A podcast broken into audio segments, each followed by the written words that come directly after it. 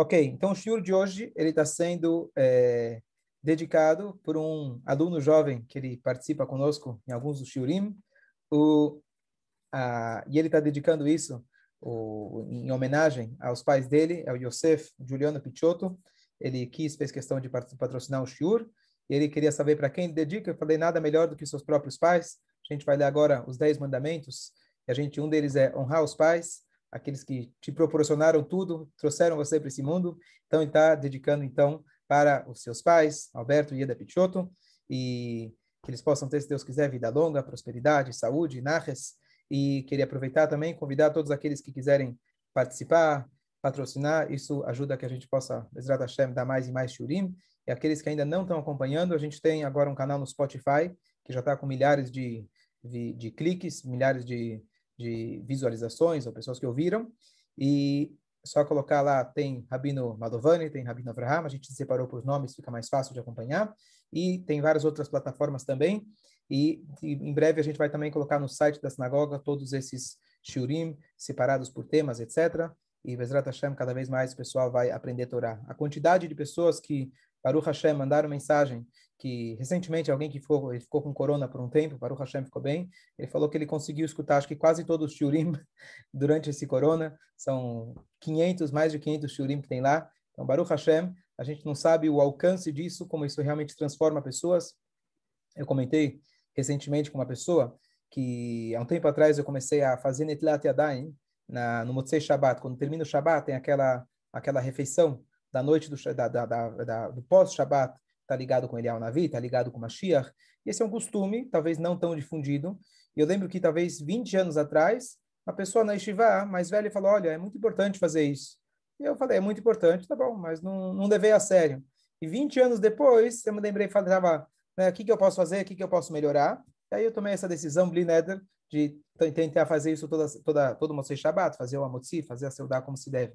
Então, aquilo ficou na minha cabeça por 20 anos. Eu nem lembro quem é a pessoa e a pessoa muito menos vai lembrar que ele me comentou. Então, às vezes a gente fala uma palavra de Torá, isso realmente tem um efeito a longo prazo. Então, que, que essas palavras de Torá possam ser transformadoras para nós, para cada um de nós e para todo o povo de Israel, para o mundo inteiro, se Deus quiser. Nós estamos agora no dia véspera de um é, Rosh Chodesh super, super especial, a virada do mês, que a Torá escreve para nós que esse dia, textualmente, a Torá fala que nesse dia o nosso povo chegou na beira ou a, ao redor do Monte Sinai. E o Monte Sinai é o lugar histórico, talvez, mais é, como que causou uma, um impacto mais radical para a nossa história. Tivemos o momento mais importante da história da humanidade, que é o momento que Deus ele desceu nesse mundo físico. Vayer da Shem Halar Sinai. A maior revelação de todos os tempos ocorreu no Monte Sinai, aonde Hashem ele desceu, ele, ele baixou a sua presença divina de forma revelada perante 600 mil homens ou aproximadamente 3 milhões de judeus que viram, foram testemunhas oculares dessa revelação divina máxima e é a preparação para essa, para esse momento, de forma mais precisa, começou no dia que eles chegaram, já no local onde isso iria acontecer, que é o lugar do Monte Sinai. Em relação ao local exato geográfico do Monte Sinai, existem mais do que uma opinião. Hoje em dia existe um lugar turístico que assim é chamado, é, que historicamente lá seria o Har Sinai. Então, ponto número um, não temos certeza se lá realmente é o Har Sinai existem outras opiniões. E número dois, mesmo que lá o Har Sinai é apenas algo curioso e histórico, porque diferente das, eh, das terras sagradas, como Eretz Israel, Jerusalém, Beit HaMikdash, que aquele lugar se tornou perpetuamente sagrado, a Torá coloca para gente que assim que terminou o evento histórico, Deus ele subiu do Har Sinai. E aquele Har Sinai deixou de ter, deixou de ser um lugar especial. Então ele só é apenas um lugar histórico, mas aquele lugar não manteve a sua kedushá, a sua santidade. Então o que a gente vai discutir hoje é o que aconteceu no dia que eles chegaram no Har Sinai. Então eu queria começar com uma história muito bonita, que essa história pode se aplicar em qualquer shiur, mas eu estava lendo essa história, eu queria contar para vocês, eu acho que é uma coisa muito, muito bonita, importante, um conceito de vida, e a gente pode é, viver com esse conceito, é transformador. Vira e mexe, a gente fala com pessoas. E cada um descreve a situação do mundo, do Brasil, da economia, diferente. Uns falam, estava aqui no Shabat, a gente estava falando, por exemplo, de Israel. Depois que aconteceu, infelizmente, lá em Meron, a união que teve, como as pessoas se comoveram, pessoas de várias linhas, religiosos, assim chamados, não religiosos, assim chamados, como se uniram e etc. E aí, domingo eu estava na casa de alguém e ele falou: não, para mim, Israel é tudo polarizado, ele é israelense. Eu não gosto de voltar para lá, as pessoas discutem muito, só tem política, só tem briga. Eu fiquei com isso na cabeça, falei, poxa, no Shabat estavam falando como as pessoas estão unidas. Foi lá, inclusive, mostrei para ele um dos vídeos, pessoas se encontrando, falando dessa união na televisão israelense que trouxeram dois, as, dois, dois de Tel Aviv, assim chamados, né, não é, Hilonim, que não é o nome adequado, mas assim, não ortodoxos que foram visitar uma das famílias que, infelizmente, perderam dois filhos naquele acidente e como eles foram bem recebidos, etc. E aí, justo eu li essa história que eu acho que cabe muito bem, que a gente pode aplicar no nosso dia a dia. Uma vez chegaram dois alunos para o Rebbe Rashab, o Shalom Ber de Lubavitch, o quinto Rebbe da dinastia Chabad, e o primeiro, os dois eram da mesma cidade, cidade chamada Odessa. E o Rebbe atendeu o primeiro, e ele falou como estão as coisas lá. Ele falou, olha, os seus alunos Baruch Hashem estão dedicados, estão estudando, estão unidos, estão rezando, estão fazendo tudo como se deve, são honestos nos negócios. Começou a falar muito bem. E antes dele sair, o Rebbe deu para ele 10 rublos. Tá bom? Chegou o próximo e ele ouviu, pelo jeito, mais ou menos o que o primeiro relatou ao Rebbe. E o Rebbe perguntou, Nu, como está em Odessa? Ele falou, Rebbe, eu vou ser honesto. A coisa não está nada legal e começou a descrever um cenário completamente contrário que o primeiro tinha dito. As pessoas brigam, as pessoas não são honestas, as pessoas não são dedicadas ao estudo, e assim começou a descrever. E o Rebbe deu para ele um rublo. Aí ele vira e fala, Rebbe, meu amigo conterrâneo acabou de sair daqui e ele contou um monte de história para o senhor. E o senhor deu para ele dez. Eu lhe contei a verdade. Eu fui honesto, o senhor me dá um? E o Rebbe vira e fala para ele o seguinte: o que está acontecendo em Odessa, eu sei sozinho.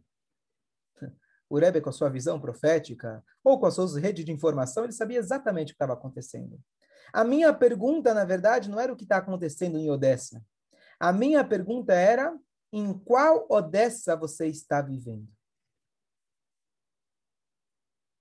O primeiro está vivendo num Odessa de união, num Odessa de honestidade, numa Odessa de reza, de estudo e assim por diante. Você está vivendo num Odessa completamente diferente. E é isso aqui, na verdade, uma lição, acho que de vida. Todo momento da nossa vida, nós podemos escolher em qual Odessa eu quero viver. Eu posso sentar e ler o jornal e falar, como todo jornal quer dizer, o mundo está para acabar. Mais notícias em seguida.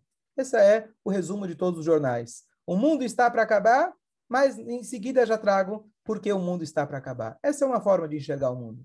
Tem uma outra forma de você enxergar o mesmo mundo, e eu queria compartilhar com vocês algo curioso, que é, acho que eu não sei se eu comentei com vocês aqui no Shiur, mas eu estava falando uma pessoa que teve corona, ele falou, olha, uma das coisas que eu aprendi, e eu concordei com ele, enquanto eu não estava bem, eu parei de ler jornal. O que adianta ler jornal? Mais isso, mais milhares estão infectados, mais, infelizmente, tantos faleceram, e assim, você não, você não vai melhorar, você vai ficar entrar em pânico. Então, uma das descobertas que eu tive nos momentos que é proibido estudar a Torá, cada um pode entender, momento que a gente está sozinho, eu descobri, eu coloquei assim no Google, Good News. E eu achei lá um, um, um site muito bom que chama Good News Network. Não estou ganhando é, porcentagem deles. Good News Network.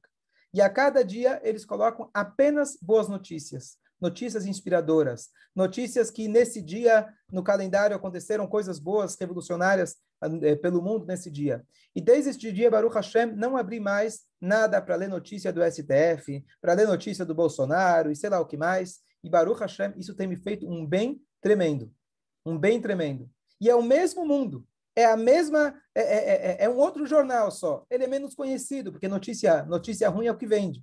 Mas realmente, eu posso dizer que a minha saúde emocional melhorou bastante. Em vez da gente ver coisa ruim e a gente ficar chateado, claro que tem coisa que a gente tem que acompanhar, claro que tem coisa que a gente tem que saber o que está acontecendo, mas o nosso foco tem que ser no Odessa positivo. E a partir daí, a minha saúde emocional melhorou bastante. Eu acho que é uma coisa que cada um pode escolher aonde você quer viver. A gente pode viver num, num, num mundo ou a gente pode viver no outro. E o, ambos, a gente não precisa fugir da realidade. A gente precisa buscar as coisas positivas em cada momento da nossa vida. Acho que isso já é um shur por si, um ensinamento muito grande que eu tive essas, né, todas essas últimas semanas. Então, eu queria primeiro compartilhar com vocês, antes de entrar é, propriamente no nosso tema. Então, como já foi introduzido, o Mordecai falou, e assim a gente sabe, infelizmente, a natureza humana nos separa. Quem foi que fez essa natureza? Quem foi que criou a diversidade? Quem foi que criou? Quem foi que criou que cada ser humano não tem a mesma íris, não tem o mesmo a mesma marca digital, que não tem a mesma voz, que não tem a mesma cara, que não tem a mesma cabeça, muito mais? Isso foi a Kadosh Baruch Hu. E o tema que a gente vai falar justamente é que a Torá descreve que no dia que eles chegaram em volta do Monte Sinai, vai Israel Negedahar, o povo acampou, e a linguagem no hebraico é no singular em volta do, do monte. Dizem nossos sábios que Ish Echad Belev Echad, como um só homem, como um só coração, e em todas as outras passagens, viagens do povo, isso não aconteceu.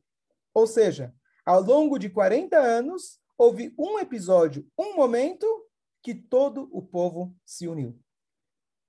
Então, primeira pergunta fala, bom, se o povo lá que recebeu a Torá, que estava com Moshe, que estava com o maná dos céus, eles conseguiram só uma vez se unir, o que, que vai ser da gente? Será que temos esperança? Mais um detalhe, ao longo dos dias de preparação para receber a Torá, eles chegaram lá no Rosh Chodesh. A Torá foi dada só no dia 6 ou 7, tem discussão. Mas ao longo desses seis ou sete dias, todos os dias Hashem foi se comunicando com Moshe. Se preparem, não toquem, não cheguem perto da montanha. Olha, eu estou indo para dar a Torá, tem que se preparar e assim por diante. Mas no dia que eles chegaram, Hashem, Moshe, não comunicou nada com o povo. Por quê? Porque eles estavam cansados do caminho. Essa é a explicação simples. Pergunta aos nossos sábios. O povo estava extremamente ansioso para chegar lá. A gente sabe da contagem dos Firata Omer que eles estavam contando, desde que eles saíram do Egito até chegar lá. Quando finalmente você chega no local, imagina uma criança chegando num, num lugar de viagem. E ele chega lá depois de muitos meses de espera, e ele chega, vamos dizer, em Orlando, na Disney. No dia que você chega, papai fala: Olha, hoje estou cansado. Hoje está cansado? A gente chegou, eu vou direto. Posso não ter dormido três noites, mas eu vou direto. Eu quero lá. Eu vim aqui para isso. Não vou perder tempo. Então, o que acontece é, os sábios perguntam, mas espera aí, se esse é o dia que eles chegaram no local aonde iria ocorrer o, o momento mais é, transformador da história da humanidade, por que será que nesse dia Hashem não falou nada? Cansado, cansado? Não importa, se a gente está ansioso por alguma coisa, você vai escutar. E aqui, na verdade, vem a explicação que resolve as duas perguntas. Como é possível que o povo não se uniu ao longo dos outros 40 anos? Como é possível que Hashem não se comunicou com eles nesses dias? A resposta é a seguinte: quem foi que criou a diversidade foi Hashem. Por que será que tem essa piada e não é piada? De dois judeus na ilha você tem três sinagogas, porque naquela não entro. Por que será que eu tenho tantas diferenças dentro do povo? Por que será que o Talmud é composto de tantas opiniões? Por que será que Deus fez que cada um pensasse diferente? E a resposta é: você pode escolher em qual Odessa você quer viver. Um vai escolher e dizer: bom, Deus me fez com essa cabeça, para eu levantar a minha bandeira e mostrar para todo mundo que eu tenho razão. Eu sou o dono da razão e a minha opinião, o que importa, é assim que eu penso, é assim que eu acredito e Deus me colocou aqui com essa missão. Esse é um Odessa. O outro Odessa, ele pode dizer: Ah, tudo bem, eu vou abrir mão dos meus valores, eu vou abrir mão da minha opinião e vamos ser comunistas. Todo mundo pensa igual, todo mundo ganha igual, todo mundo é igual. Isso é uma negação da realidade. Por isso o comunismo nunca deu certo. O terceiro Odessa, que é a sugestão que a Torá dá para a gente, a orientação que a Torá dá é: somos diferentes, mas essa diferença foi nos dada como uma dádiva. A minha diferença de opinião com a minha esposa, com meu amigo, com meu, com meu cunhado, com meu pai, com meu filho, com meu amigo, com meu vizinho, com meu sócio. A diferença de opinião só foi criada, só foi feita para que nós pudéssemos ter a diversidade e a diversidade pudesse criar uma terceira instituição, uma terceira existência, que é quando ambos sabem que eles têm o seu valor, mas eles sabem anular a sua opinião perante o outro. E, depois dessa humildade, eles chegam numa conciliação. Exemplo prático. Homem, por exemplo, uma pessoa mais pragmática, de forma geral, claro. Uma mulher, uma, uma mulher de forma geral é mais emotiva. Eles chegam numa loja e querem comprar um móvel para casa. O marido vai ver se cabe. O marido vai ver se cabe no bolso. O marido vai ver se é algo que vai durar. A mulher vai ver se é bonito. A mulher vai pensar se combina com a sala. Não? E aí vocês não conseguem chegar num consenso. O homem quer comprar aquele que é mais barato, aquele que dura mais. E a mulher quer comprar aquele que combina com o botão do, da camisa do marido. Tá certo? Então, o que acontece? Como você faz? Então, o mais normal é brigar, discutir. Vem a Torá e fala para a gente, primeira coisa, você tem que se anular. Se anular significa esquece o que você está acostumado, esquece o teu modo de pensar e para para escutar o que o outro tem a dizer. Se você fizer isso, é o primeiro passo para vocês chegarem no consenso. Se ambos tentarem escutar o outro lado da questão, é isso que a Torá quer da gente. E esse é o simbolismo do silêncio.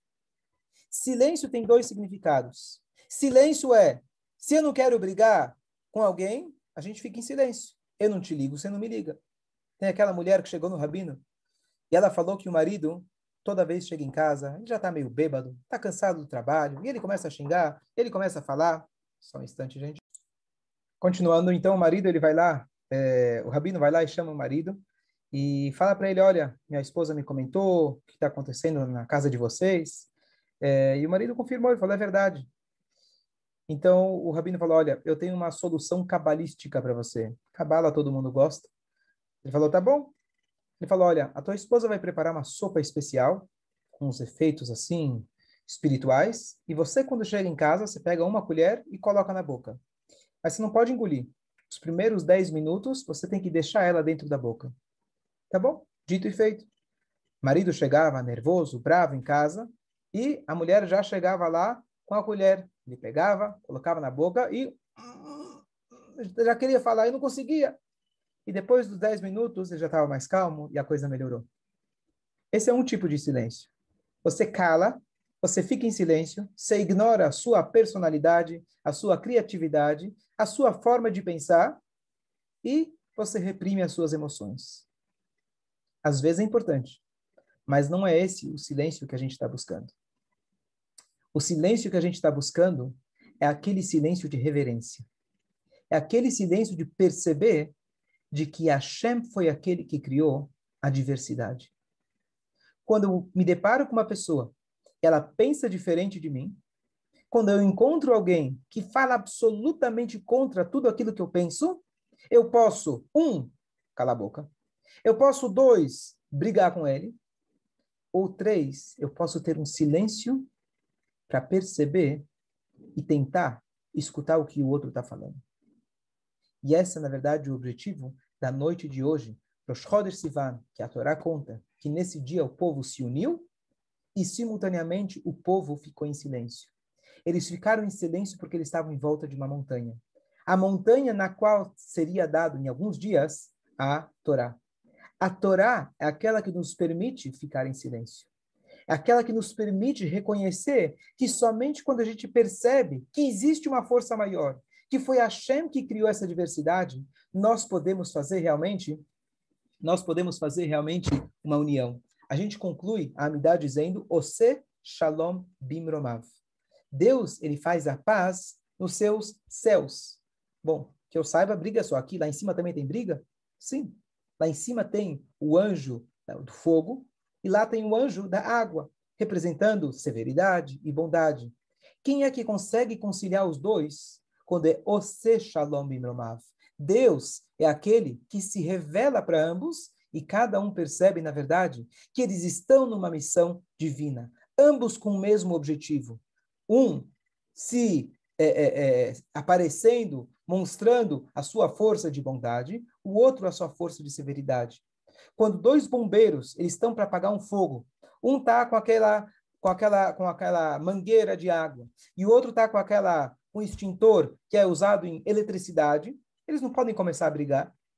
Cada um tem que saber qual que é a sua função, mas ambos têm o mesmo objetivo que é apagar o fogo. Às vezes, a gente é capaz de pisar na mangueira do outro, porque agora sou eu que estou apagando. Agora sou eu que estou fazendo. Você pode parar de apagar? Que eu quero levar o nome. Eu quero mostrar para todo mundo que fui eu que apaguei o fogo. Então, esse silêncio não é o adequado. Que a gente possa se preparar para matar Torá, cumprindo a mitzvah maior que existe na Torá, que é o amor ao próximo. O amor ao próximo começa do próximo, começa daqueles que estão ao nosso redor. Marido, esposa, vizinho, filhos, cunhados, parentes, tias, vovós e aqueles que a gente lidar no dia a dia, todo tipo de relacionamento, que a gente possa realmente parar, sempre colocar uma colher de sopa na boca, esperar alguns instantes, mas não com o intuito de calar a boca, com o intuito de se colocar no lugar do outro, ouvir o que o outro tem a dizer, e aí sim a gente poder estar unidos realmente. Que a gente possa receber a Torá Besimcha, o Bepnimiut, com alegria, de forma interiorizada, e em, em, em, ainda hoje, se Deus quiser, em breve, a gente está com uma Shir Tzidkenu que vai trazer a verdadeira paz e a gente vai estar todos juntos reunidos em Eretz Israel. Merav Amém, Amém, Chag Sameach a todos.